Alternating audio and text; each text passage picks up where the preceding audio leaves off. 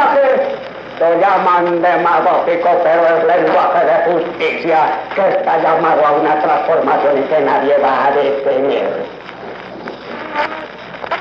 Yo no soy yo personalmente, yo soy un pueblo que me sigue, porque se sigue a sí mismo cuando me sigue a mí lo he interpretado.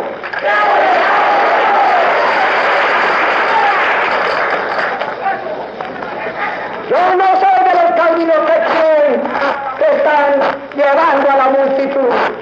Me siento llevado por ella. Tengo fe en ella. Y no voy a ser como los jugadores restiados. Pero sí voy a ser como los hombres que saben que cuando hay un grande ideal por de por medio, si el médico, si el enfermo llama en ayuda, están obligados a dar la transfusión de su propia sangre si necesario fuera. ¡Pueblo! ¡Por la restauración moral! ¡Jala! ¡Pueblo! ¡Por vuestra victoria!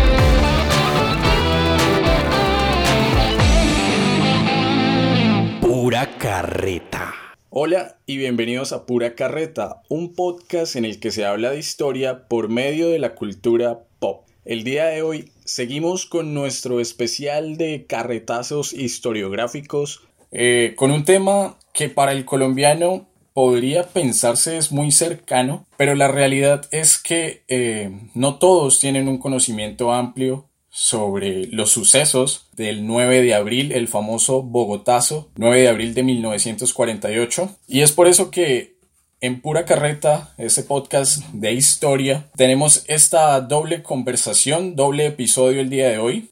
El primero, que, que bueno, es este que, que estamos grabando precisamente, una conversación con el profesor Herbert Brown de la Universidad de Virginia y con un texto clásico de su autoría como lo es Mataron a Gaitán, Vida Pública y Violencia Urbana en Colombia. ¿Qué tal, profesor? Un placer tenerlo aquí en, Pura Carreta, que haya aceptado esta invitación y, y cómo está todo allí en Estados Unidos. Pues eh, muchas gracias, eh, Cristian y Stuart y ustedes tres por la invitación que me han hecho.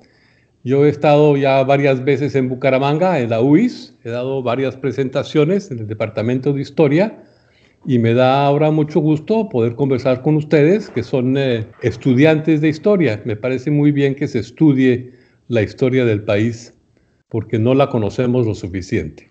Por supuesto, y qué mejor que estos medios audiovisuales, en esta ocasión audio, auditivo, pues solamente, para acercar la historia eh, precisamente y sacarla un poco de, de, los archivos, ¿no? De las bibliotecas, eh, allí donde el polvo las, las, suele consumir, que es una de las preocupaciones que, que, precisamente llevó a la creación de este podcast. El día de hoy también nos acompañan y como es costumbre, los integrantes de, de Pura Carreta, hoy está el equipo completo, Juan Sebastián Aguilar y Stewart Donado. ¿Qué tal muchachos? Bueno, buenas tardes para todos y, gracias primero pues al profesor por haber aceptado nuestra invitación. Eh, sabemos que pues para, para todos va a ser un episodio muy enriquecedor, tanto pues para nosotros como como quienes lo realizamos junto con el profesor para los que y también para los que nos están escuchando, ¿no? Que, que es tan importante conocer parte de nuestra historia y un hecho que pues vamos a conocer qué tanto o qué tan poco involucra dentro de lo que somos como colombianos, diría que muchísimo. Entonces, muy, muy emocionado por poder hacer este episodio. ¿Qué tal es eh, Stewart, Christian y el profesor? Nuevamente agradecidos con, por aceptar la invitación y claro, indagar un poco de la historia de nuestro país, que es sumamente importante y que pues Christian también lo mencionó, este espacio se, se, creó para lo mismo, para dar a conocer un poco más de la historia colombiana, del mundo en general y más la nuestra. Y más hoy, 9 de abril, con este especial doble sobre la muerte de Gaitán, el Bogotazo, y pues indagaremos un poco con el profesor gracias a su libro y a todo el trabajo que ha recompensado, que le recompensa en el país en un enfoque historiográfico y todos los colombianos porque pues toca que escribir historia, toca que leer historia y consumirla. Precisamente, profesor, eh, lo primero que queríamos preguntarle un poco y, para empezar a hablar de este tema que es tan apasionante y que aún hoy, ya casi 73 años después, sigue despertando tantas pasiones, tantos amores y tantos odios, dentro de su formación histórica, pero también dentro de su acontecer personal, ¿cuál es el vínculo que tiene con los sucesos del Bogotazo, con la figura de Gaitán? Recordando que su merced nació allí en Bogotá unos meses después del, del Bogotazo, el 11 de septiembre de 1948, y si no estoy mal, eh, hay unas anécdotas por ahí con, su señora madre y con su, padre también, quien trabajaba en la ferretería Vergara, que fue saqueada durante estos sucesos. Pues eh, parece que, se memorizó el libro, ¿no? Todos esos detallitos que están en las fuentes del libro. Claro, claro. Eh, le, agradezco, le agradezco muchísimo eh, la atención que le ha demostrado usted ah, al texto. Yo lo que, lo que quise hacer con este libro, ah, cuando lo empecé a, pensar y a diseñar, es echarme un cuento. O sea, em, una narrativa, una cosa dramática, vivencial, cotidiana, con actores, actores con personajes, con Gaitán en la mitad, em, un libro que, que, no fuera difícil de leer, eh, así como esta tecnología de los podcasts nos llevan a un público más amplio, yo quise con este libro encontrar un público más allá de las universidades, posiblemente un público joven de los colegios, para que se, para que se pudiera leer, porque eh, muchos de los libros eh, que nosotros escribimos, los historiadores, más bien los escribimos para nosotros mismos ah, y no somos muy leídos, eh, no se nos conoce mucho. Entonces, yo pensé que este, este episodio trágico en la historia de Colombia em, lo podría utilizar yo para, para acercar al lector al pasado. Y yo creo que es una de las cosas principales que tenemos que hacer nosotros los historiadores, tener un, cierto respeto al lector. Claro, profesor, y encontramos en su libro un relato que combina una forma muy especial y única la trayectoria, en este caso, a partir del Bogotazo y de la figura de Jorge, Jorge Eliezer Gaitán, frente a los conflictos políticos y un contexto histórico que se desarrolló. Se nota que es un libro apto para, o sea, que es asequible para cualquier lector y que nos facilita el momento de, ubicarnos en un espacio que es Bogotá de la época, en un enfoque nacional igualmente, pero también eh, el acontecimiento histórico vital, digamos, principal, que es la muerte del mismo. No sé, profesor, tenía la duda de ¿Usted cómo eh, desarrolló esa forma de escritura? ¿Cómo abordó ese tema para hacerlo un poco más fácil al lector, tanto fuera como dentro de la academia? Bueno, em, no lo debería decir, pero no me quedó fácil, porque yo estaba sacando un doctorado en historia en la Universidad de Wisconsin y a nosotros nos enseñaban a escribir de una manera más complicada, donde hubiera teorías y cosas más abstractas y explicaciones ahí más allá de la realidad. Y algunos de mis profesores eh, decían que yo me estaba convirtiendo en un periodista en vez de un historiador o un novelista en vez de un historiador. Entonces ellos no, no, en general no me ayudaron mucho, pero yo le fui dando y le fui dando y decidí que mucha de la teoría que la tenía que tener ahí porque pues, tenía que ser historiador, ganarme el pan diario, ¿no? Eh, conseguir un puesto. Em, los pondría yo más que todo en general en las fuentes, en las, eh, lo que decíamos, las, las citas que vienen abajo de la página y que un lector no tiene que leer si no quiere. Entonces, en el libro, por ejemplo, hay muchas cosas sobre antropología, sobre una situación liminal, em, eh, hay mucho sobre la teoría de la, de la vida pública en, en, en, Occidente y cómo esa vida pública se ha ido desarrollando con el capitalismo. Ahí hay muchísimas cosas que yo creo que la gran mayoría de los lectores no saben que están ahí y no necesitan saberlo.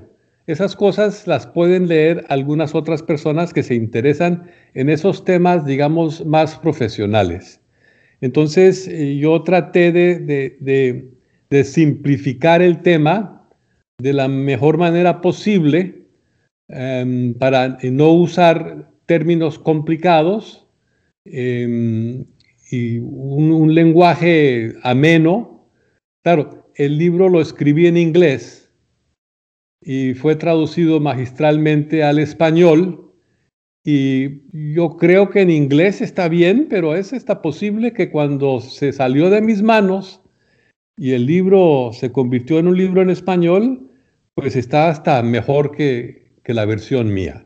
Y que, que bueno, es un ejercicio súper importante, ¿no? El, digamos, el poder acceder a los lectores de una manera un poco, pues, más sencilla, ¿no? Que no se haga tan pesado, precisamente como, pues digamos, como el ejercicio que nombraba el profesor antes, ¿no? Que, que en realidad lo que, lo que suele suceder es que los historiadores escriben prácticamente para los mismos historiadores, lo que no permite un, digamos, como una recepción de la, de la gente de a pie o de la gente que no se está como en, como en, este, como en este ambiente laboral, profesional de la historia, eh, que sea mucho más fácil, ¿no?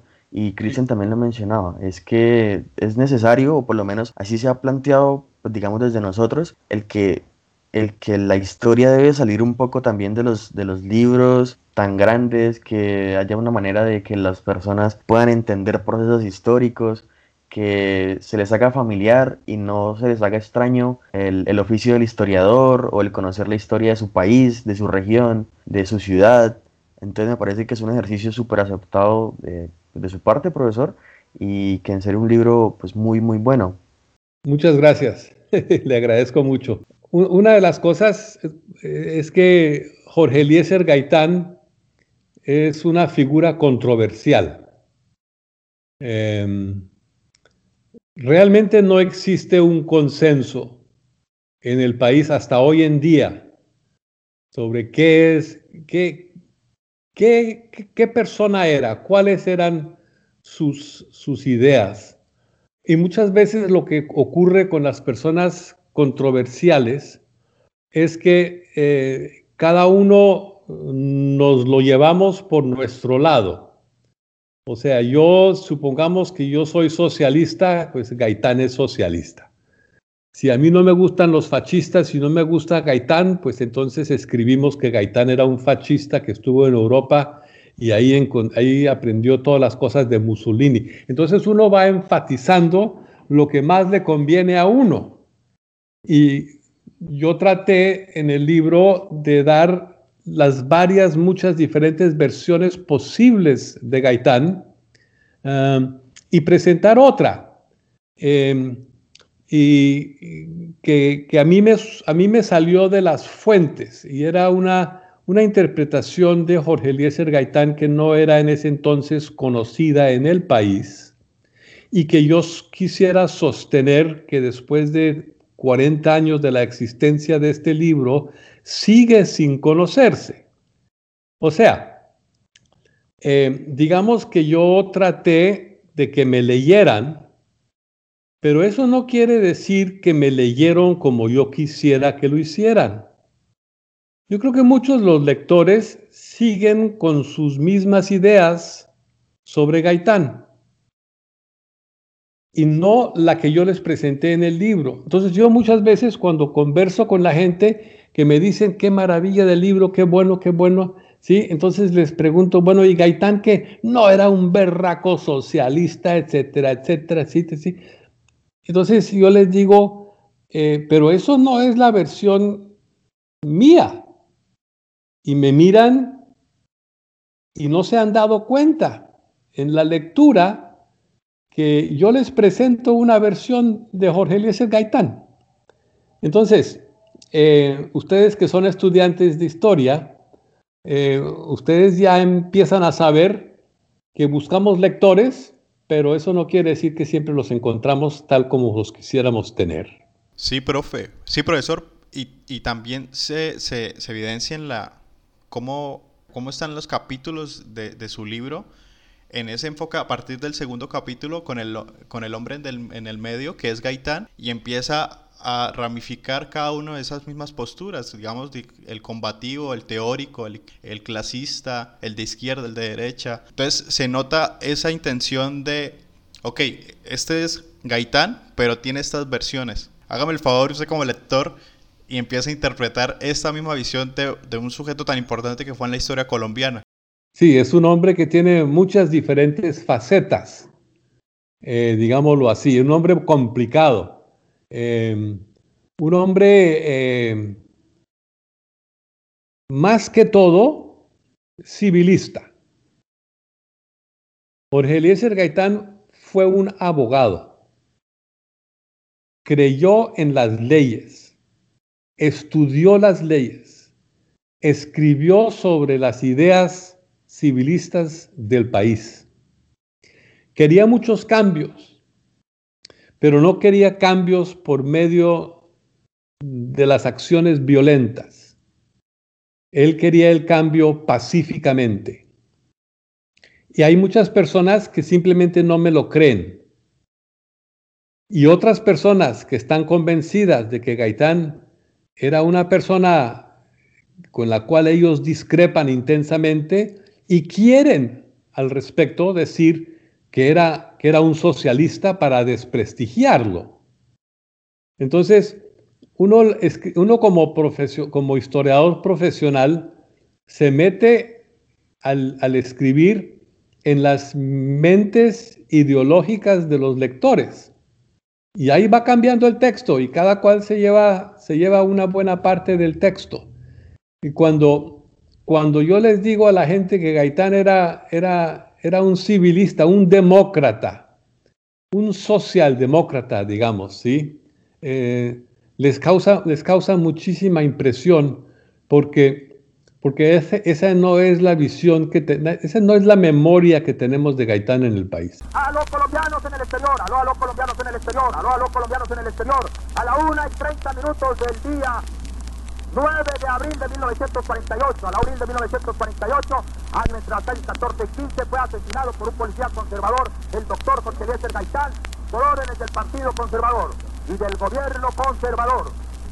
Cuatro balazos por la espalda le dio el policía conservador mandado por el gobierno conservador y asesinó a la 1 y 30 minutos al salir de su oficina el doctor Jorge Eliezer Gaitán, en las calles 14 y 15 con carrera séptima. Sí, profesor, completamente de acuerdo. De hecho, eh, yo siento que la reflexión, eh, aquí a modo personal, que más caló, eh, sí, en, la formación como, como estudiante de historia, como futuro historiador, es aquella que, que su merced menciona en el texto y es Gaitán como un posible punto de fusión entre lo que usted menciona es un país nacional y un país político, que incluso eso se sigue viendo eh, muchísimo eh, hoy en pleno siglo XXI, ¿no? Un país eh, al que se enfrentó muy polarizado, no simplemente con polarizaciones dentro del mismo Partido Liberal, sino dentro de la sociedad colombiana, una sociedad colombiana que estaba apenas iniciando el tránsito de un ambiente rural a un ambiente urbano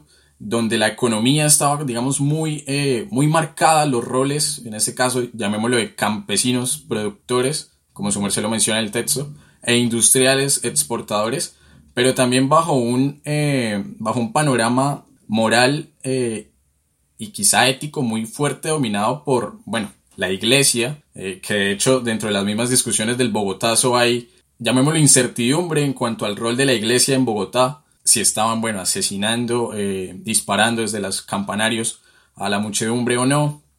Pero yo siento que es lo, vuelvo y repito, en a modo personal, lo que más rescato de Gaitán es este, esta iniciativa o esta búsqueda por lograr la unión de un país nacional y un país político. No sé si su merced nos puede ampliar un poco más esta diferenciación que hace precisamente del contexto histórico en el cual pues se enmarca la figura prominente de Jorge Eliezer. Sí, yo, es, es, una, es una muy buena pregunta. Em, eh, una de las maneras de, tratar de pensar en esto es con la imaginación, eh, sin saber bien a bien, ¿no?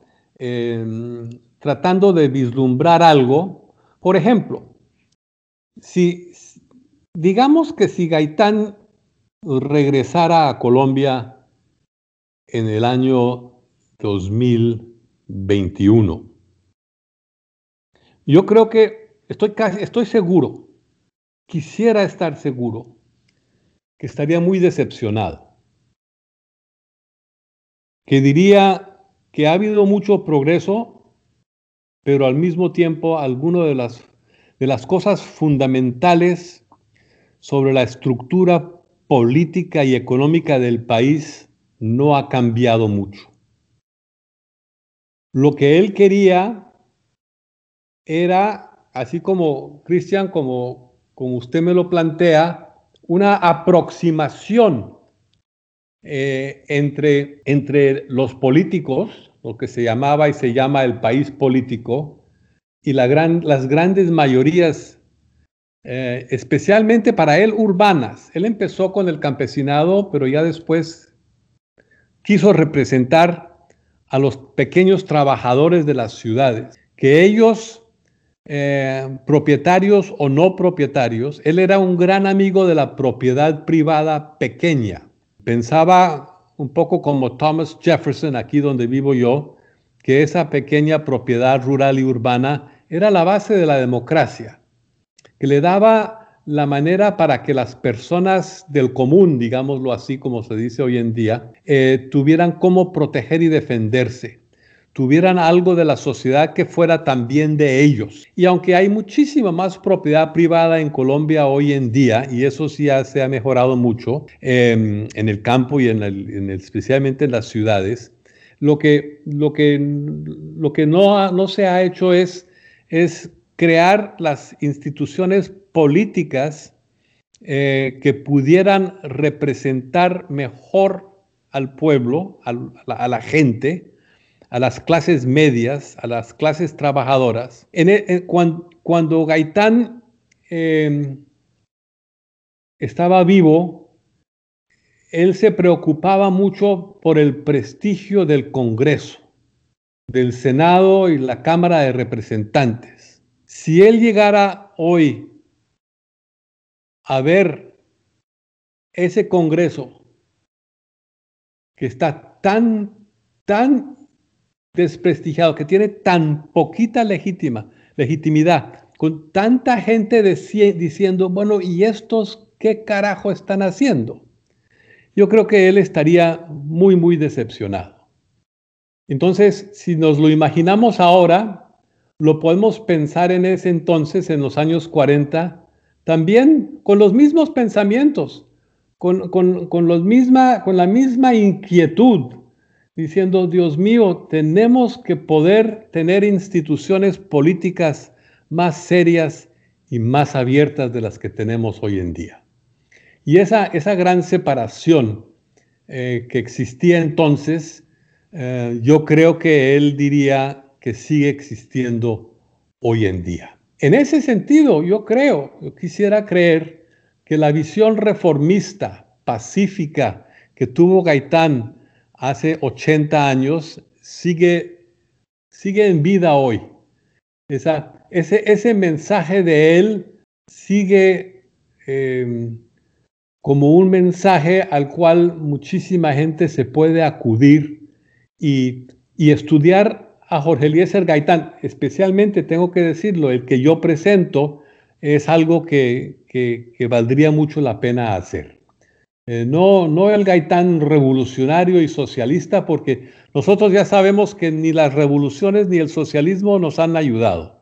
Eh, necesitamos una democracia, una democracia con un capitalismo reformado, como él lo quería hacer, donde los ricos no fueran tan ricos y los pobres no fueran tan pobres.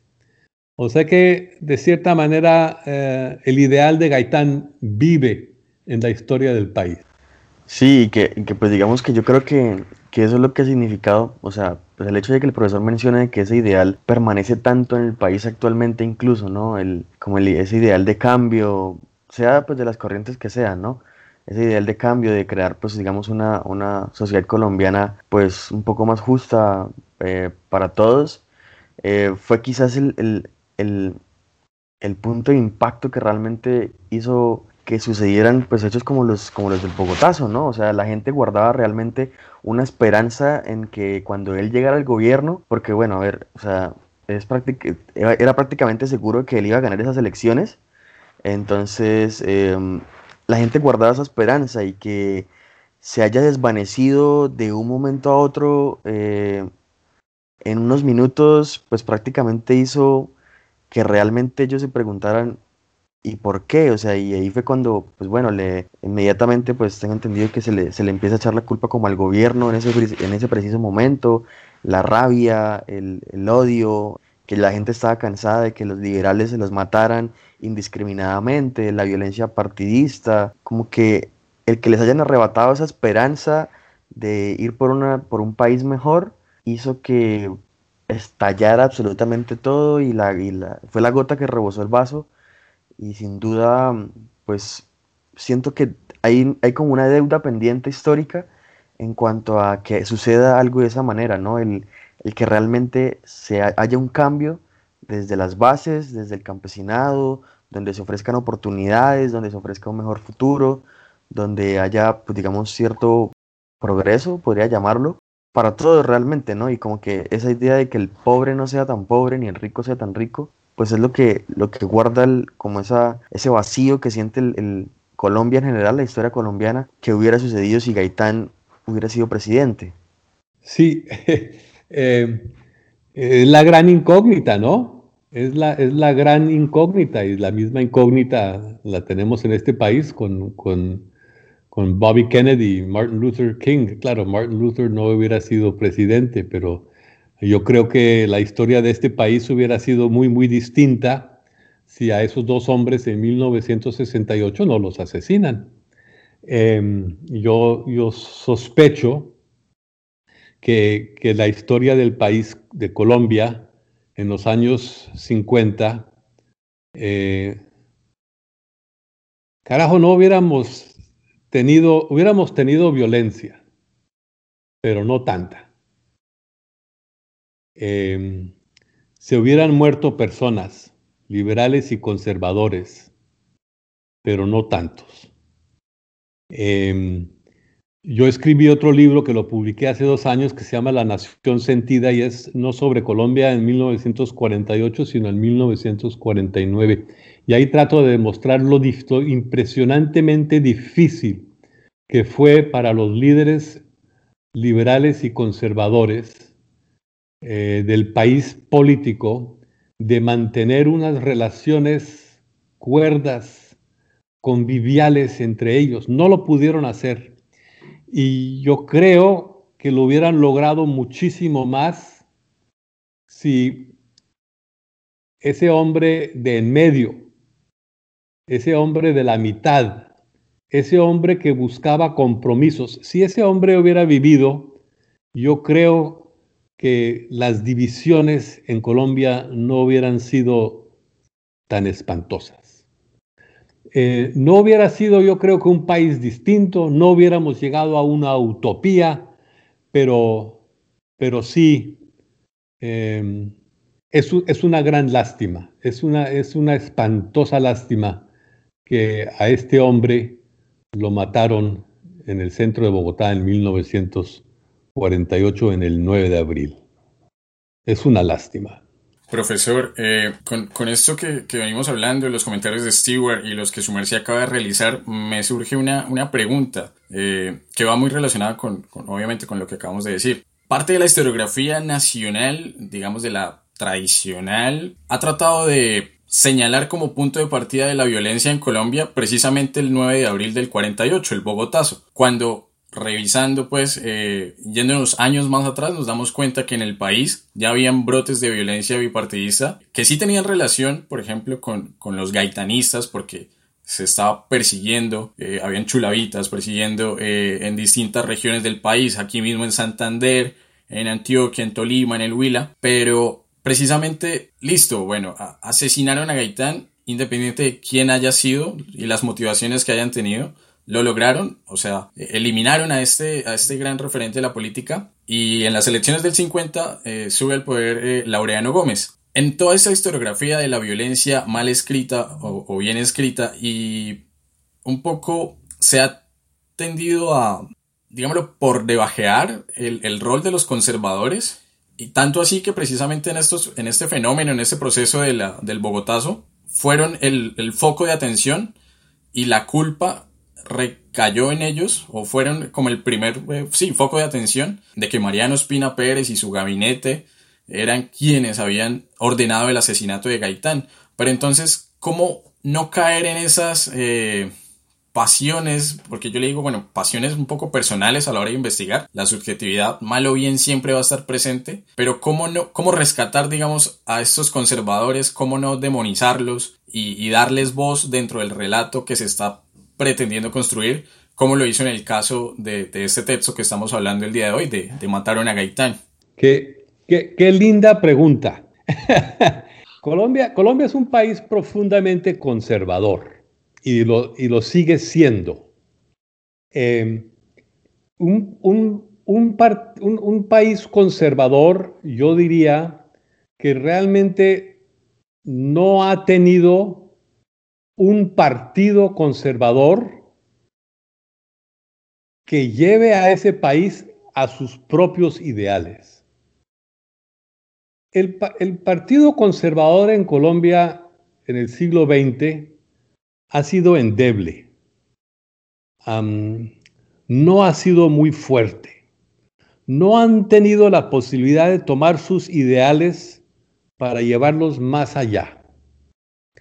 Em, y fue, fue un partido eh, débil, eh, minoritario, dividido, que con Laureano Gómez, como usted dice, llegó al poder en 1950 cuando los liberales decidieron no participar en esas elecciones, fue un, fue un partido y un gobierno que realmente no podía gobernar, no sabía cómo hacerlo. Era un, era un partido que, estaba de retaguardia, de, a la defensa, tratando de mantener alguna posición eh, política en el país. Eh, los liberales eran muchísimo más poderosos en, la ciudad, en las ciudades y también en el campo. Em, ni con el apoyo de la Iglesia Católica pudo el Partido Conservador realmente tener, tener alguna hegemonía. Entonces, eh, si, los, conservadores tienen alguna responsabilidad en la violencia, y por cierto la tienen, la tienen no porque estaban tratando de construir un mundo nuevo, sino porque estaban intentando mantener lo poco que tenían. Em, y, eso, eso es una gran lástima, porque otra lástima, porque eh, tratar de obrar de esa manera casi revanchista, Em, no produce cosas eh, muy, muy positivas.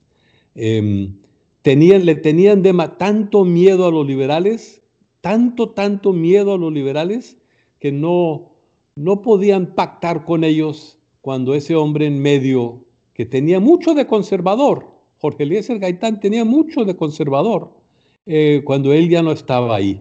Ahí se abrió la brecha entre lo que yo llamo los convivialistas y no pudieron seguir siendo convivialistas.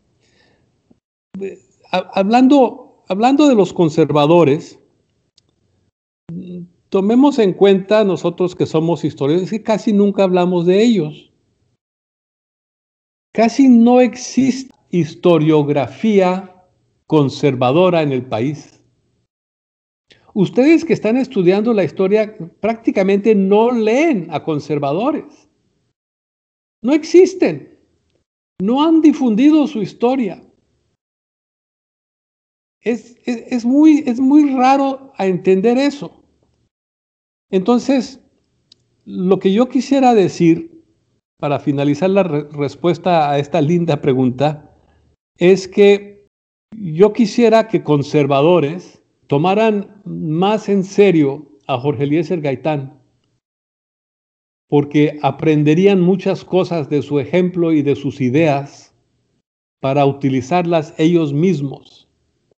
Para que liberales y conservadores, si es que todavía existen liberales y conservadores en este país, entre los políticos, se dieran cuenta por medio de Jorge Eliezer Gaitán que tienen mucho más en común de lo que lo habían pensado, que las diferencias entre ellas no son tan fuertes y que dejaran, por con el ejemplo de Gaitán, de estos, estos horribles personalismos que los están dividiendo tan agudamente hoy en día. No tiene que ser.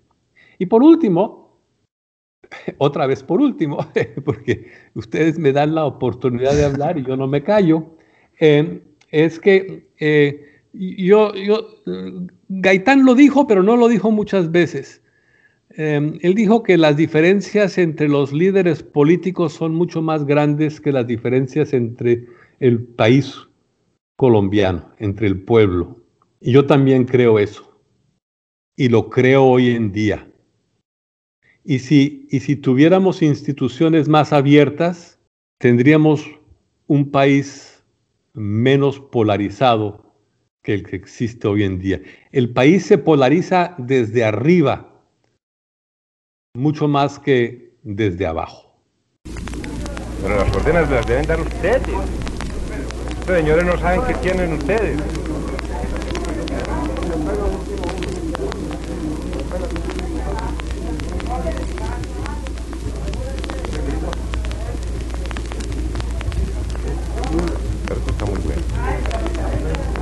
ya, ya, ese gobierno conservador Ya no, ¿Cuándo, ¿cuándo, vuelven, ¿Cuándo vuelven a organizar esto? Hombre, Laureano Gómez que asoma dentro de un mes, dos meses por aquí la cabeza y lo matan, esos socios.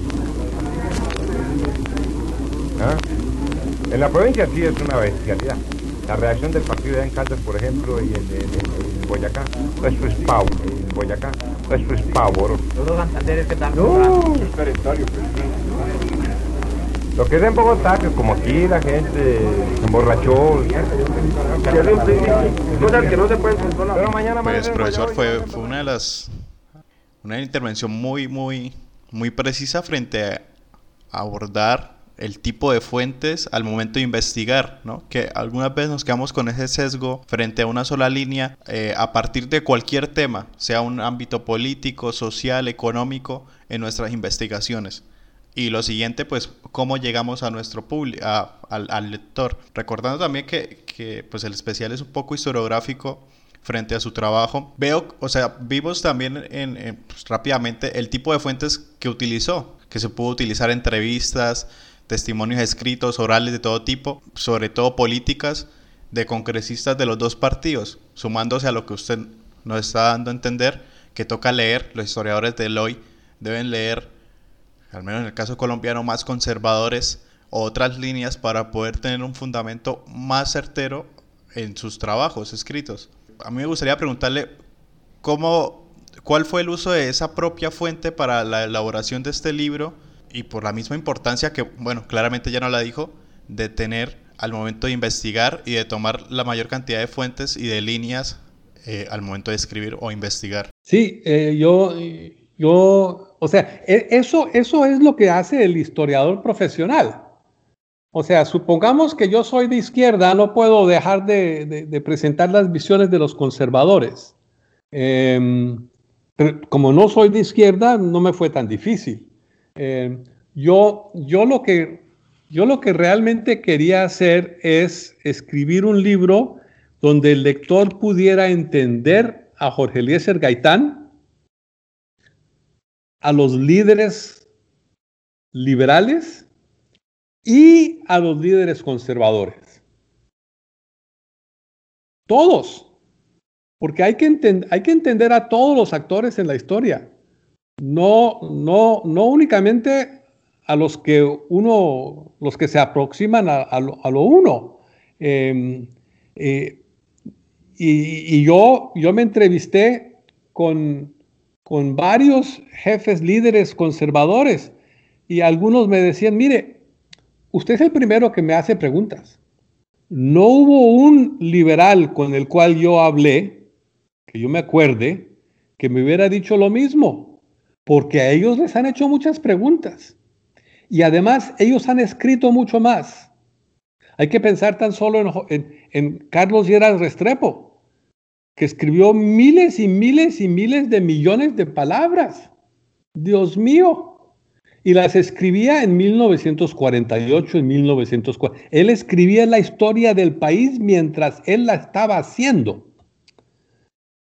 Jorge, eh, este, Estrada Monsalve es prácticamente el único que hace eso y, sus obras no, no se pueden comparar con las de Carlos Lleras Restrepo, que realmente el tipo fue un fenómeno. Entonces, em, eh, yo traté de rescatar algo de esas imágenes conservadoras y, hay, que hacerlo. Eh, no, sé si se, no sé si se pueda todavía hacer, puede ser que ya no se pueda, no sé. han pasado muchísimos años, eh, han pasado muchísimos años. Cuando yo empecé a, hacer este estudio, yo era, yo era un, un, culicagao de 30 años y ahora tengo 70 y pico y yo pensaba en 1979 cuando empecé que, que, ese pasado era muy lejano, imagínense qué tan lejano es ahora.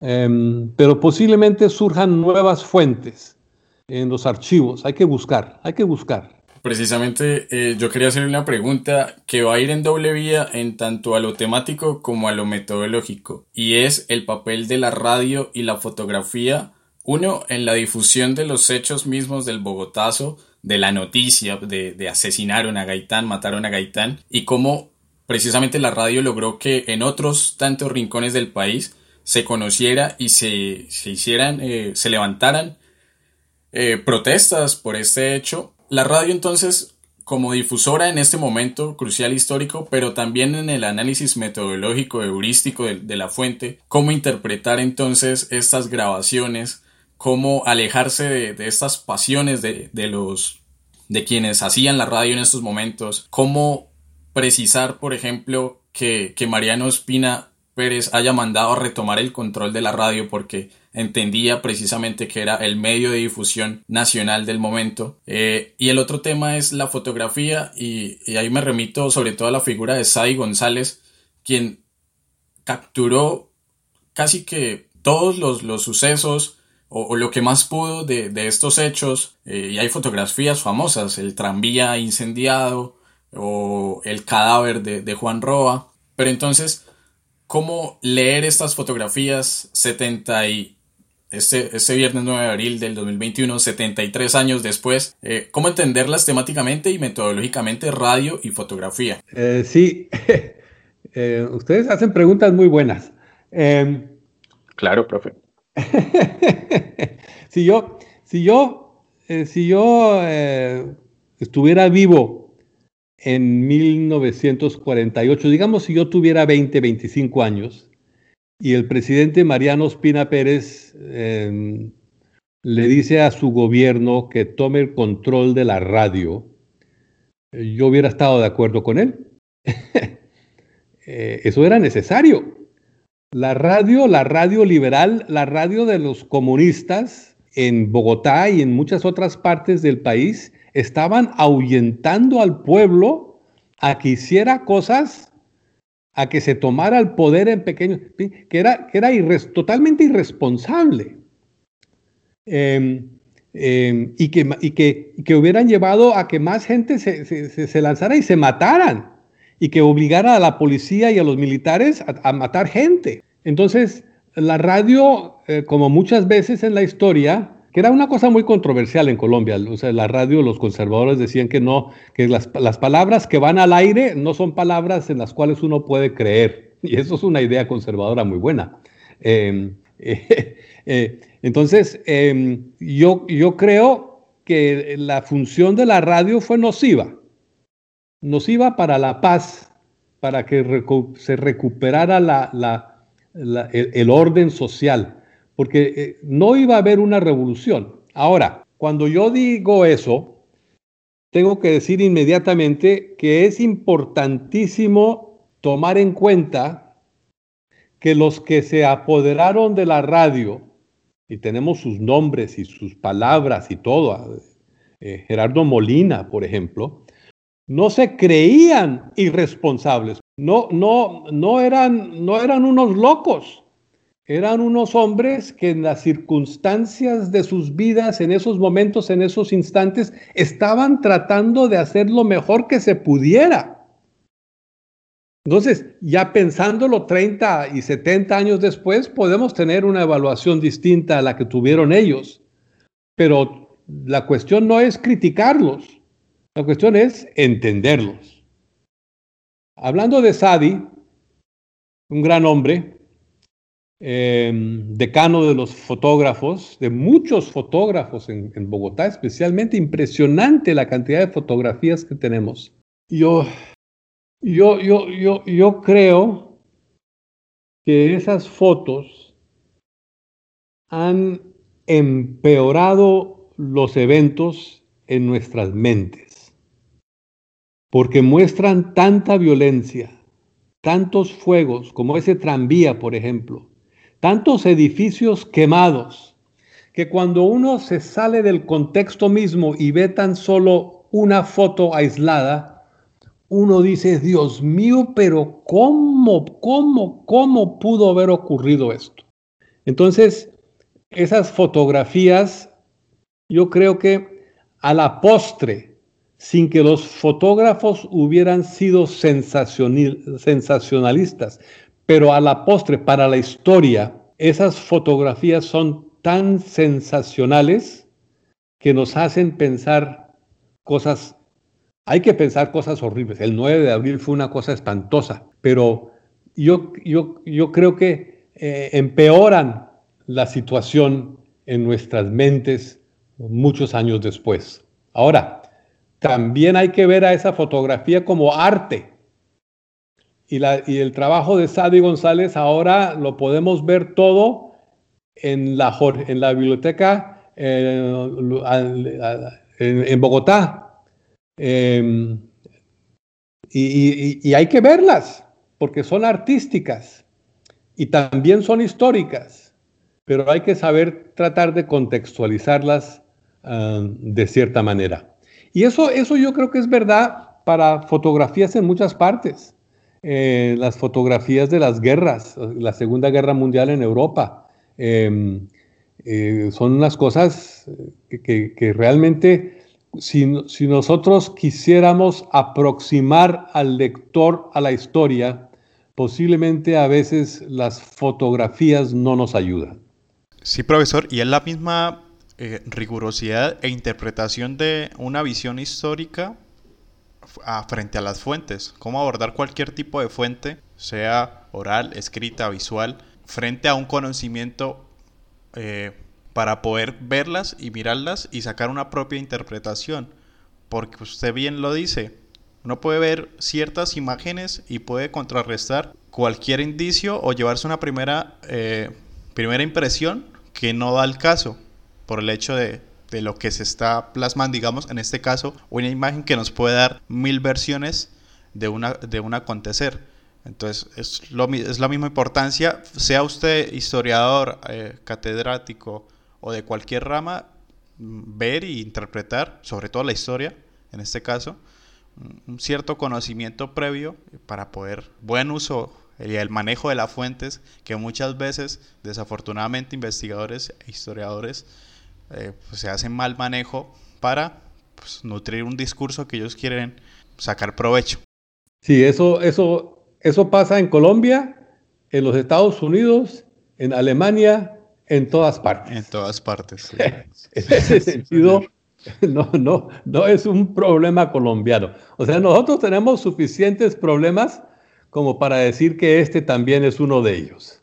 Pero sí es, pero es universal. O sea, que somos seres humanos, al fin y al cabo. Yo, yo quería hacer esto un comentario, ¿no? Y es que, pues digamos como retomando un poco lo que, lo que decía Cristian de la importancia de medios, pues por ejemplo como, como la radio, ¿no? En algunos documentales que, que se pueden ver por ahí, se pueden encontrar en redes de, mm, de pues, lo que sucedió ese día y las grabaciones de las radios, es impresionante como lo que usted menciona, profe, el hecho de que realmente se incitaba saquen todo lo que tengan en la casa, machetes, escopetas, cuchillos, lo que tengan y, tomémonos el poder porque el gobierno eh, terminó matándonos a Gaitán. Eh, pues en realidad sí me parece imprudente el hecho de convocar como tal a esa, digamos, en una acción tan repentina en el, en, la, en, el, fuego y la sensación de rabia que había en el momento que comentaba hace un rato, pero es impresionante cómo también se pueden encontrar ese tipo de, de, de, cosas y de mensajes en las imágenes, y por ahí hay imágenes también de, lo que fueron los muertos que llegaron al cementerio central, ¿sí? O sea, imágenes tan, tan impresionantes que uno dice, bueno, realmente estuvo a este nivel la masacre que hubo, o sea, la violencia tan impresionante que hubo en dos, tres días en, Bogotá para que haya eh, eh, arrumes de, gente muerta que no está identificada, que, trae la policía, que trae el ejército. Es impresionante y uno dice, pero es que, ¿qué, qué pasó aquí para que, para que sea una violencia de ese nivel? Y pues ahorita usted decía, no, pues o sea, realmente lo que hace es maximizar la visión que se tiene de ese hecho, ¿no? y hace todo el sentido del mundo el que tenga ese peso, pero que realmente yo creo que no se le va a terminar de quitar porque la gente ya se quedó con esa imagen y es muy difícil sacársela de la cabeza. Claro, pero hay que, hay que retomar la idea de que el 9 de abril no fue el resultado ni de la radio ni de las fotos. Eso, esos vienen eh, cuando ya una buena parte de los eventos han ocurrido. Eh, el 9 de abril, yo prefiero usar el término el 9 de abril y no tanto el Bogotazo, porque es un término más bien anglo, eh, internacional, también bastante sensacionalista, mientras el 9 de abril es un término más histórico, más nuestro. Em, una de las cosas que yo intenté describir, presentar en el libro, es precisamente esa rabia porque esa rabia hay que entenderla. Una de las cosas que yo más quise hacer es esa, esa multitud enloquecida que, que realmente no ha tenido su lugar en la historia. Yo quise darle un lugar para que se entendiera esa multitud, ese llanto colectivo, Em, ese odio, esa desesperación de tantos seres humanos, hombres y mujeres, viejos y jóvenes, ante ese mundo que se les desapareció en un instante cuando mataron a Gaitán. Em, yo, yo escribí todo un capítulo sobre esa multitud. Em, creo que lo hice más o menos bien, pero no creo que he logrado darle a esa multitud eh, el lugar que le corresponde, como una multitud que debemos entender el lugar que le corresponde, porque eh, las personas se enloquecen por una razón o por muchas diferentes razones y debemos entender eso en vez de simplemente eh, hablar pestes de ellos. Yo, a mí me criaron en Bogotá en los años 50 y 60 hablando pestes de esa multitud. Y yo traté de cierta manera rescatarla, no para defenderla de lo que hizo, sino para entender por qué lo hicieron. Y yo creo, carajo, que si yo hubiera estado ahí, eh, yo también me meto a una licorera me robo una botella de whisky, yo creo que yo estoy perfectamente en esas circunstancias capacitado de hacerlo y tragármela, tomármela todita, tratar de, eliminar mi vida, quedar totalmente borracho y ahí desplomado en la carretera, en la calle, en la carrera séptima, en la calle real, eh, para que llegara la policía y me llevara al cementerio. Oh, claro que sí. Bueno, Profesor, y precisamente, ya que hablamos de esta muchedumbre anónima que su se menciona justo en este capítulo, hay una reflexión que a mí me parece interesante y es que estas personas, si bien algunas, sobre todo las, las que recién eh, se enteraron de, de, la noticia o que incluso vieron el asesinato con el famoso vamos a Palacio, a Palacio, uno podría pensar, carajo, eran bastantes, pero en realidad, y su merced da una cifra cercana, 50 personas tal vez en un inicio, luego 200 arrastrando el cadáver de, de Roa, pero los posteriores saqueos, los incendios de los edificios eh, gubernamentales y demás, y, pero sobre todo los saqueos, tienen un...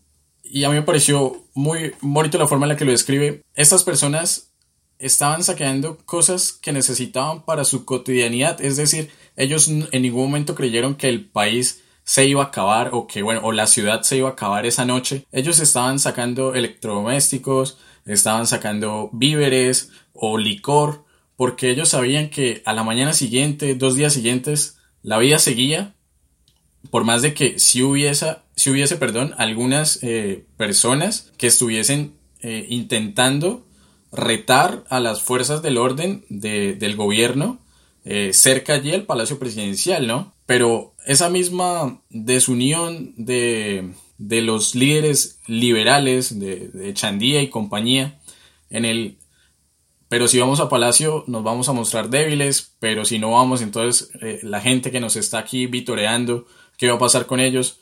Entonces, me parece muy bonito eso. La gente, la gente sabía que, que la vida iba a seguir por más que el dolor siento yo fue una expresión simplemente de dolor y no de intención de cambio grande en el país.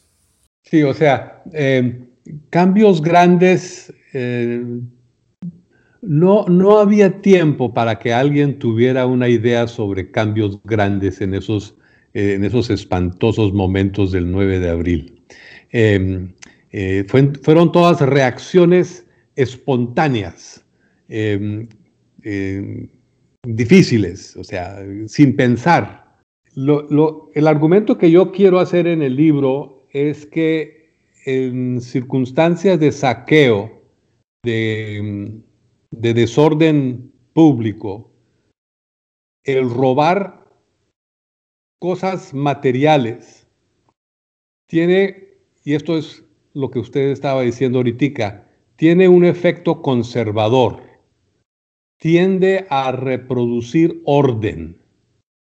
Muchísima gente se llevaron las lucecitas y las lámparas y los de electrodomésticos, como usted dice, a sus casas y sacaron algo. Algo obtuvieron.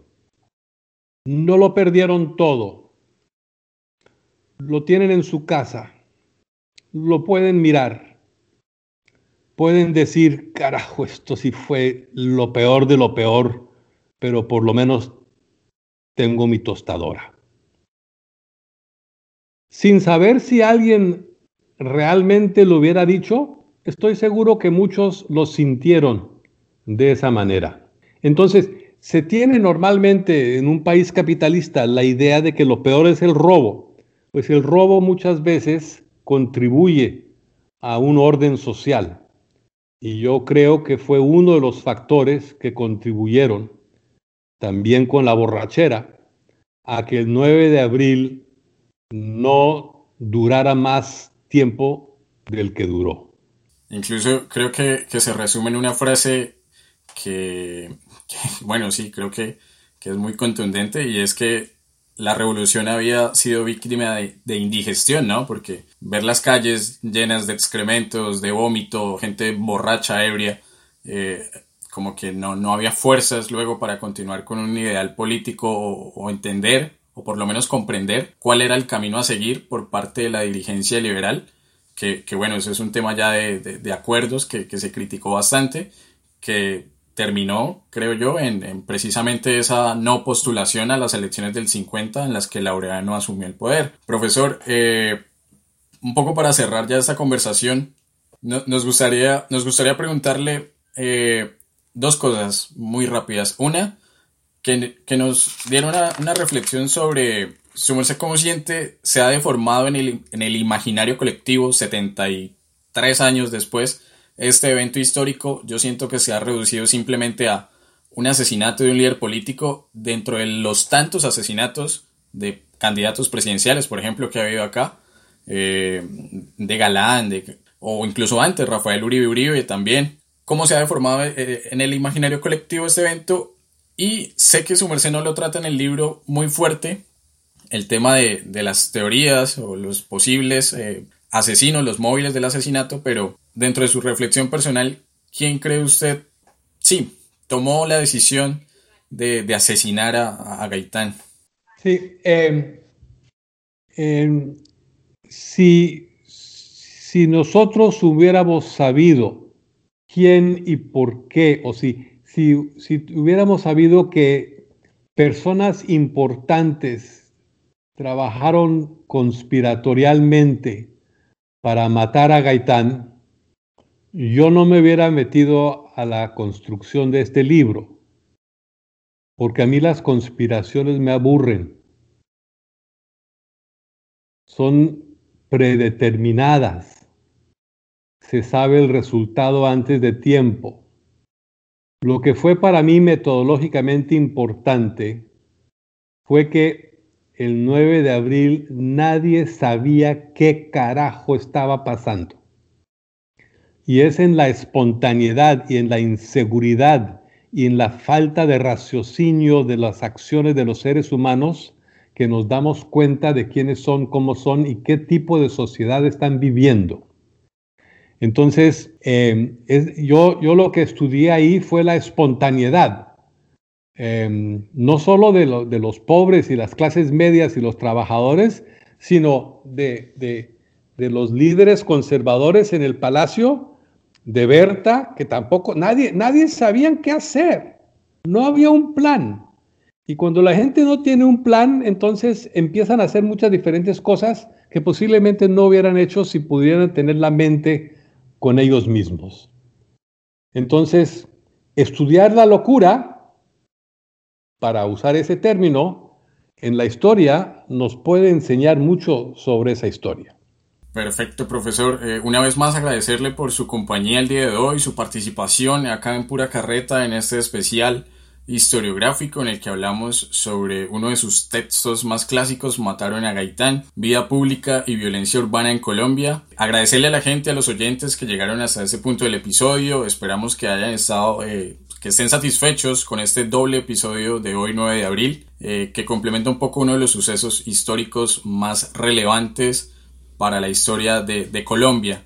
Entonces, nada, profesor, mil gracias por todo y cualquier cosa, las puertas de este podcast están abiertas para usted. Eh, y qué mejor que ya conoce la UIS y, Bucaramanga. Muy bien, muchas gracias.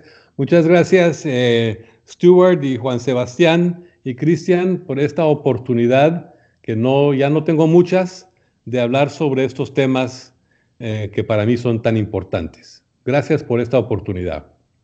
Gracias a usted, profe, y espero que los oyentes también hayan disfrutado de este episodio. Muy bien, muy buenas, muy buenas tardes. Saludos, profesor, gracias.